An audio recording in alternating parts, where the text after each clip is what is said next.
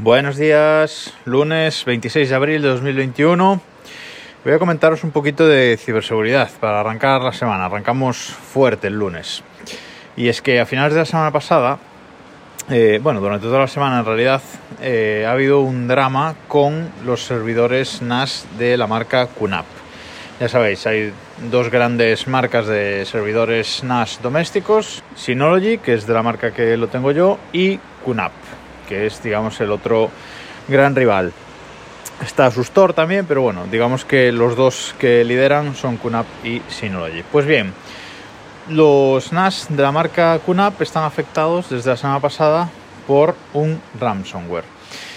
Había una vulnerabilidad en los sistemas de, de en uno de los programas de, de QNAP, en, en Media Streaming Add-on y en Multimedia Console, que permitía inyección SQL y bueno, en definitiva permitía acceder a, los NAS que tuvieran, que no estuvieran este programa actualizado. ¿Qué ha pasado? Pues que los crackers pues, han conseguido acceder a muchos de estos servidores NAS de QNAP y ejecutar un ransomware sobre ellos.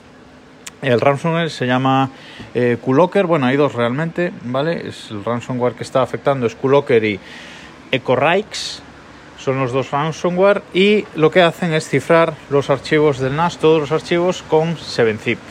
Los eh, cifran en archivos .7z y dejan un archivo readme diciendo, avisando de que todos los archivos están cifrados y que para recuperarlos y para recuperar la contraseña de, de cifrado tienen que entrar en, en, una web. Además dan instrucciones específicas de entrar a través del navegador de la y eh, meter una clave que queda en ese archivo de, texto y pagar creo que dice 0,01 eh, Bitcoin, es decir, unos 500 euros, depende de la cotización de, del Bitcoin, para recuperar esos archivos, para recuperar la contraseña de cifrado. Esto es un drama bastante grande porque está cifrando todo el contenido de, de estos NAS, eh, gente que tiene sus webs alojadas en, en, sus servidores NAS pues las está perdiendo, están quedando offline, incluso copias de seguridad afectadas, es decir, mm, bastante dramático el tema. Por ejemplo, eh, el podcaster Ricky Fernández, que yo escucho y sigo en, en Twitter, pues tenía su web ricky.es pues alojada ahí y, y ha quedado sin nada de momento. Con lo cual es un problema real que no le está pasando a, a cuatro personas. Esta vulnerabilidad, eh, QNAP la solucionó el pasado 16 de abril, lanzó un parche, como decía, para estos programas, Multimedia Console, eh, Media Streaming Add-on y Hybrid Backup Sync. Lanzó un, un, parche para solucionarlo y ya no se puede entrar por ahí. Es decir, si tenéis vuestro QNAP totalmente actualizado, pues no deberían eh, poder entrar. ¿Qué hacer si estamos afectados? Pues bueno, eh, QNAP mmm, lo que dice primeramente es actualizar esas tres aplicaciones que he comentado y ejecutar Malware Remover, que es un, un programa anti-malware que tienen en sus sistemas eh, QNAP. Eh, ejecutarlo si, si podemos, ¿vale? Actualizarlo y ejecutarlo. Si, tenemos, si no hemos sido afectados, pues primero eh, QNAP recomendaba eh, apagar los sistemas. A día de hoy, como digo, si tenemos el sistema completamente actualizado y esas aplicaciones también ya no van a poder entrar. Si eh, se están cifrando nuestros archivos o ya han sido cifrados, pues QNAP recomienda no apagar el, el, NAS porque podemos, en este proceso de cifrado, etcétera, podemos incluso perder más, uh, más archivos. Simplemente ejecutar malware remover y dice QNAP que están trabajando en una solución para que la gente pueda recuperar sus archivos.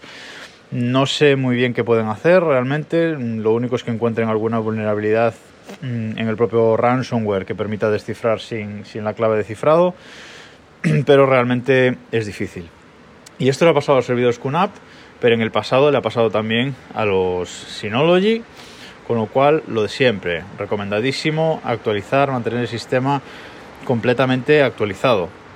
Mirad que esta vulnerabilidad se corrigió el 16 de abril y empezó el ransomware a ejecutarse, a, propagarse el 19 de abril, con lo cual hubo tres días ahí para que todo el mundo pudiese actualizar sus sistemas, pero evidentemente pues eh, mucha gente mmm, no lo hizo pues por despiste o porque la actualización automática falló, por lo que sea. Por eso que es importante estar atento a las actualizaciones y, y a tener todo lo más actualizado posible, sobre todo por estos temas de ataques, ransomware, etcétera.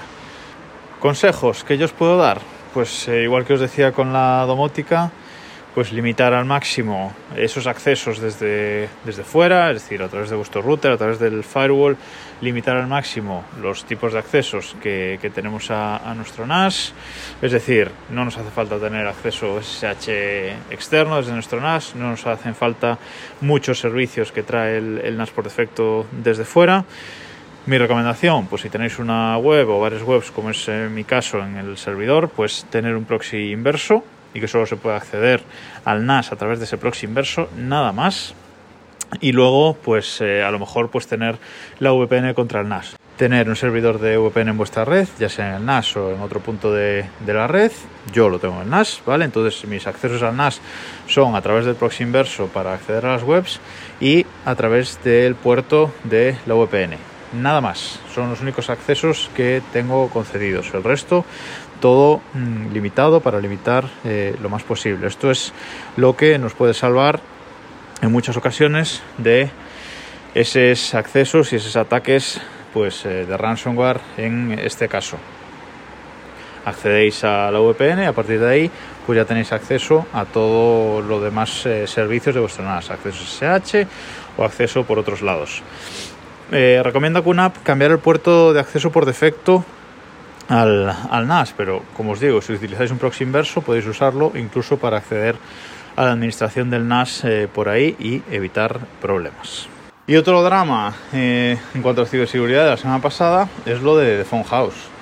The Phone House eh, fue hackeada y se han quedado con toda su base de datos de usuarios, pero en este caso se han llevado absolutamente todo porque en otros eh, accesos a, bases de datos de este tipo, de robo de datos personales, pues bueno, suelen acceder a unos pocos datos, a una parte de la base de datos, etcétera, pero en este caso, pues no, no es así, se han llevado todo porque incluso The Phone House ha mandado un correo a sus usuarios informándole de que eh, han robado nombre, apellidos, teléfono, email, dirección postal, e incluso los números de cuentas, si, si se le dieron en algún momento pues alguna financiación o cualquier cosa.